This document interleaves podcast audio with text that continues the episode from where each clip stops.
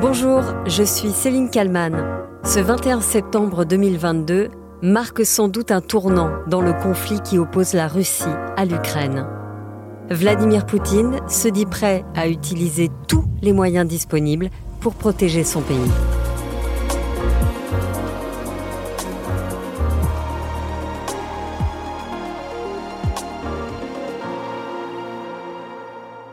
Quasiment sept mois après le début de l'offensive russe en Ukraine, Vladimir Poutine s'est exprimé solennellement à la télévision.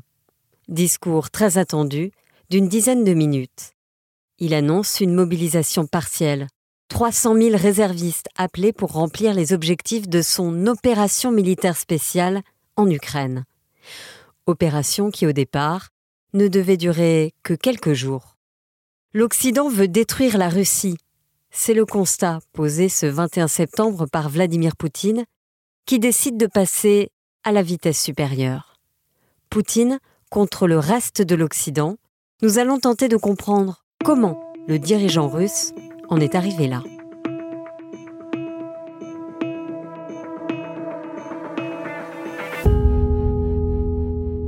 La France a ces dernières années toujours plaidé pour un dialogue avec la Russie, en 2017, Vladimir Poutine félicite Emmanuel Macron pour son élection à la tête de la France. Quinze jours plus tard, Poutine est reçu en grande pompe à Versailles. Le président français veut le flatter pour mieux l'apprivoiser. Nous sommes au mois de mai. La garde républicaine et les honneurs militaires, Emmanuel Macron accueille Vladimir Poutine avec tous les égards dans le décor somptueux du château de Versailles. Les deux chefs d'État se rencontrent pour la première fois.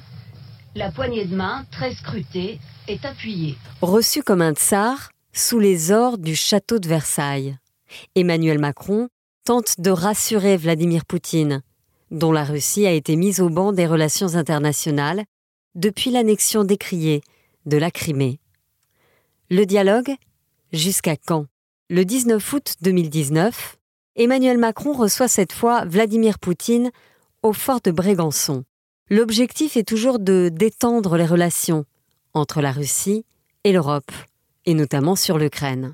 Mais lors de la conférence de presse, interrogé sur les arrestations de manifestants à Moscou, Vladimir Poutine fait un parallèle avec la situation française. Ça ne se passe pas qu'en Russie. Je suis un peu mal à l'aise en le disant ici, mais vous savez tous que pendant les manifestations des Gilets jaunes, il y a eu plusieurs dizaines de personnes blessées, des policiers blessés aussi. On ne veut pas que de tels événements se passent dans notre capitale. L'année dernière, le 16 juin, Joe Biden rencontre son meilleur ennemi, Vladimir Poutine, lors de sa tournée européenne. Les deux hommes se retrouvent alors en terrain neutre, à Genève, et se serrent la main sous les yeux des caméras du monde entier. La poignée de main est brève, mais elle est en soi un événement tant les deux visions sont irréconciliables. Quelques semaines plus tôt, Joe Biden avait qualifié Vladimir Poutine de tueur. Cette fois donc, les deux hommes échangent pendant trois heures et demie. Armement, cybersécurité, Ukraine, droits de l'homme ou encore Proche-Orient, rien n'est éludé. Les visages sont tendus, chacun pose ses conditions, les lignes rouges à ne pas dépasser. Pas de conférence de presse commune à la fin de la rencontre, chacun prend la parole séparément. Joe Biden. Je lui ai dit, les droits de l'homme seront toujours sur la table. Ce n'est pas juste contre la Russie quand ils violent les droits de l'homme. Ça engage ce que nous sommes. Comment puis-je être le président des États-Unis et ne pas m'exprimer là-dessus Et Vladimir Poutine. Le président Biden a été très constructif, équilibré, tout à fait comme je l'attendais. Il a de l'expérience, ça se voit au premier coup d'œil. Il n'y a pas eu d'hostilité, bien au contraire. Le plus important était donc de se parler. Le dialogue semble cette fois-là porter ses fruits, du moins abaisser les tensions. C'était il y a un peu plus d'un an. Mais ce mercredi 21 septembre, Vladimir Poutine brandit la menace nucléaire face à l'Occident. L'objectif de l'Occident est de détruire la Russie. Et maintenant, il y a beaucoup de sujets qui nous opposent. Ils ont notamment financé des terroristes dans le Caucase. Ils ont créé la russophobie. La guerre commencée en 2014, c'est la faute de l'Occident.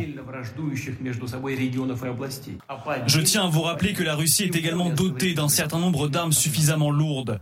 Et si jamais les intérêts nationaux de la Russie sont menacés, nous allons sans aucun doute utiliser toutes les armes qui sont à notre disposition. C'est très sérieux. Ceux qui font du chantage avec l'arme nucléaire, cela peut se retourner contre eux.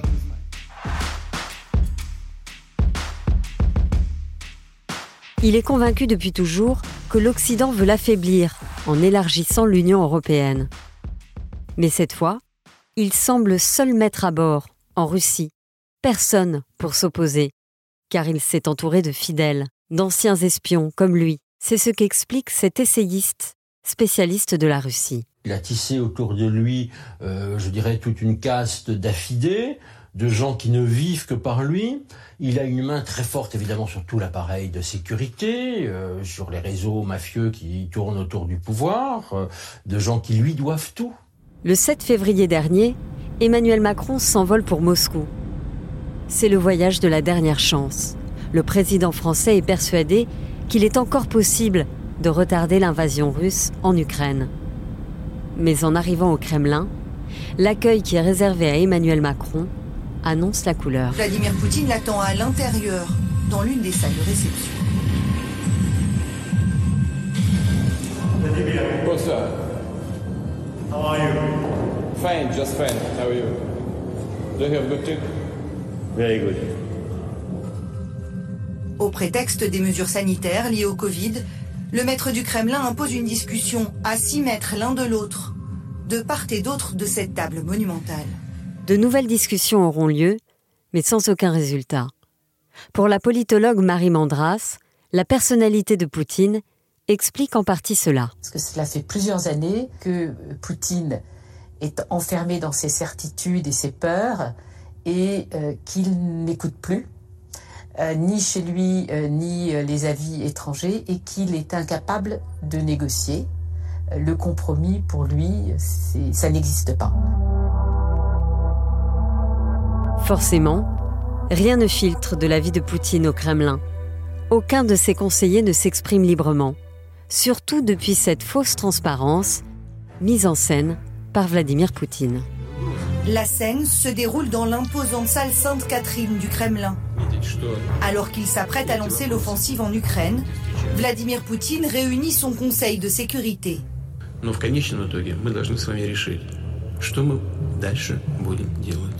Face à lui, mais à bonne distance, les hommes clés du pouvoir moscovite. Ces discussions stratégiques se tiennent normalement dans le plus grand secret. Des échanges surréalistes dans cette réunion largement mise en scène et retransmise à la télévision. Il y a ce dialogue très tendu entre le président russe et le chef du service des renseignements extérieurs. Le premier demande au second de s'exprimer, notamment en faveur de l'indépendance du Donbass. Le second bégaye et finit par s'asseoir en ayant répété ce que Poutine voulait lui faire dire.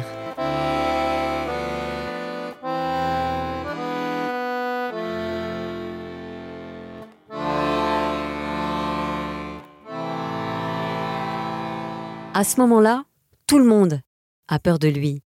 Isabelle Mandreau, journaliste au Monde, raconte à quel point Vladimir Poutine est devenu paranoïaque. Sa protection est, extrêmement élevée.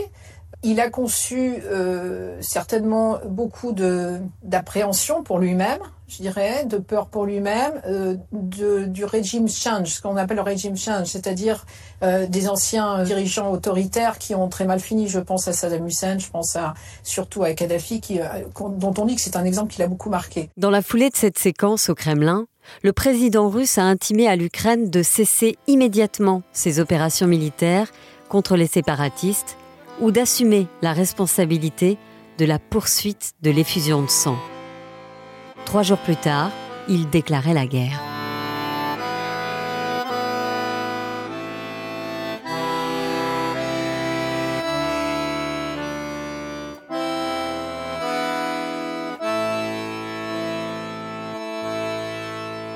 Bonjour Sylvie Berman.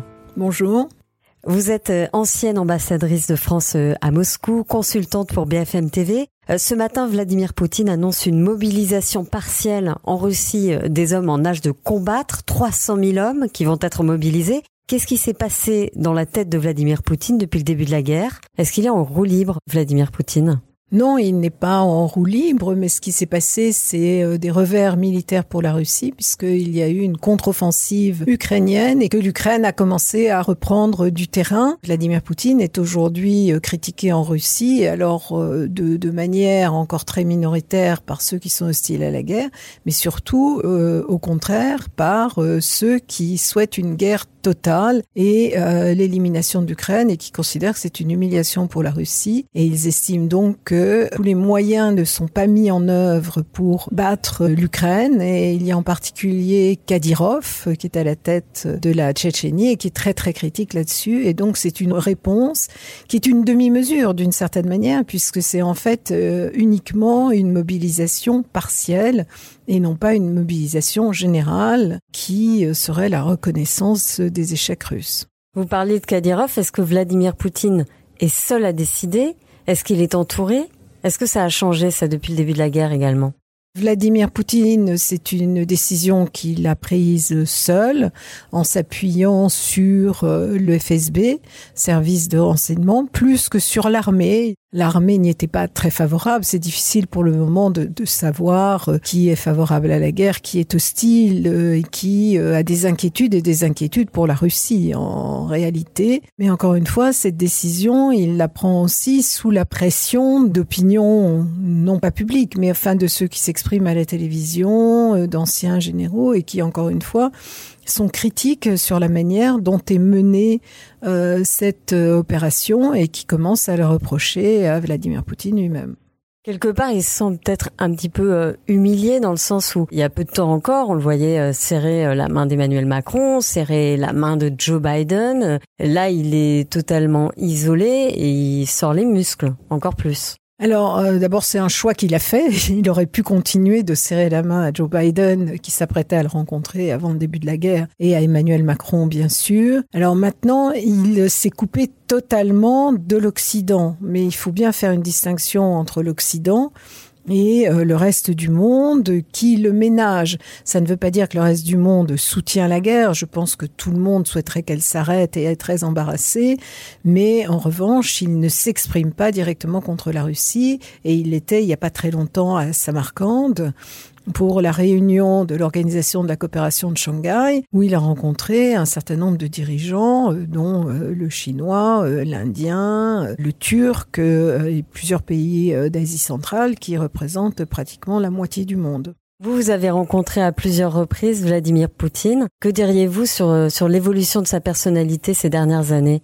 Alors, je ne sais pas si c'est ces dernières années ou en tout cas les, les, deux dernières années qui ont correspondu à celle du Covid, où il s'est enfermé à la fois physiquement et psychologiquement. Il est très différent du Vladimir Poutine que euh, j'avais eu l'occasion de, de, rencontrer, euh, compris avec le président de la République euh, encore en août 2019 à Brégançon, où il était plus dans une logique malgré tout de négociation et disons de compromis relatif. C'est le moment où il avait accepté une rencontre avec Volodymyr Zelensky à Paris euh, et avec Angela Merkel également euh, sur l'Ukraine. Et, là, ce qu'on constate, c'est que dans cette intervention euh, ce matin, comme lors de son intervention le, le 21 et le 24 février dernier, c'est-à-dire reconnaissant les républiques séparatistes et déclarant la guerre, on sent cet état de colère et on le voit dans sa gestuelle et dans son, son expression. Vous parlez du Covid. Est-ce que vous pensez que le Covid a changé sa vision du monde à Vladimir Poutine? Alors je crois que Vladimir Poutine a été frustré de ne pas avoir organisé euh, le grand défilé de la victoire euh, du 75e anniversaire de la victoire, où il avait invité d'ailleurs le président de la République, euh, Xi Jinping, mais également à l'époque Donald Trump. Et il avait avoué à Oliver Stone, dans le documentaire qu'il avait fait, qu'il avait une phobie des maladies contagieuses. Et donc il s'est complètement enfermé. Il a cessé de de parler à quelques personnes un peu plus libérales. Donc, il n'avait de contact qu'avec euh, les FSB qui soit pensaient comme lui, soit euh, lui donnaient les informations qu'il souhaitait avoir. Et il a commencé à écrire euh, sur l'histoire. Il y a un moment qui est déterminant, c'est sa rédaction d'un article en juillet 2021 sur l'Ukraine et la Russie, qu'il voyait comme un seul peuple et laissant entendre que l'indépendance de l'Ukraine était une aberration.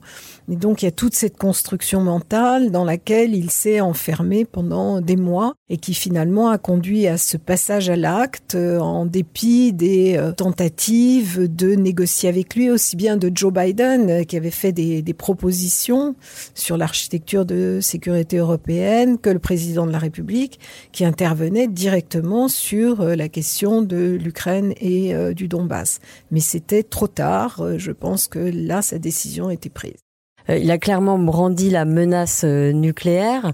Je peux appuyer sur le bouton quand je veux. Est-ce que vous pensez que c'est une menace ou c'est juste pour effrayer euh, l'Occident. Alors je pense que même s'il dit que ce n'est pas du bluff, je pense que c'est destiné à effrayer euh, l'Occident ou en tout cas une partie de l'Occident qui pourrait euh, considérer qu'il devient dangereux de fournir des armes à l'Ukraine. Ce n'est pas la première fois qu'il évoque la possibilité d'utiliser des armes nucléaires, mais il renverse totalement les choses en disant qu'il y a un chantage nucléaire de la part des Occidentaux et que dans ce cas-là, la Russie répondrait.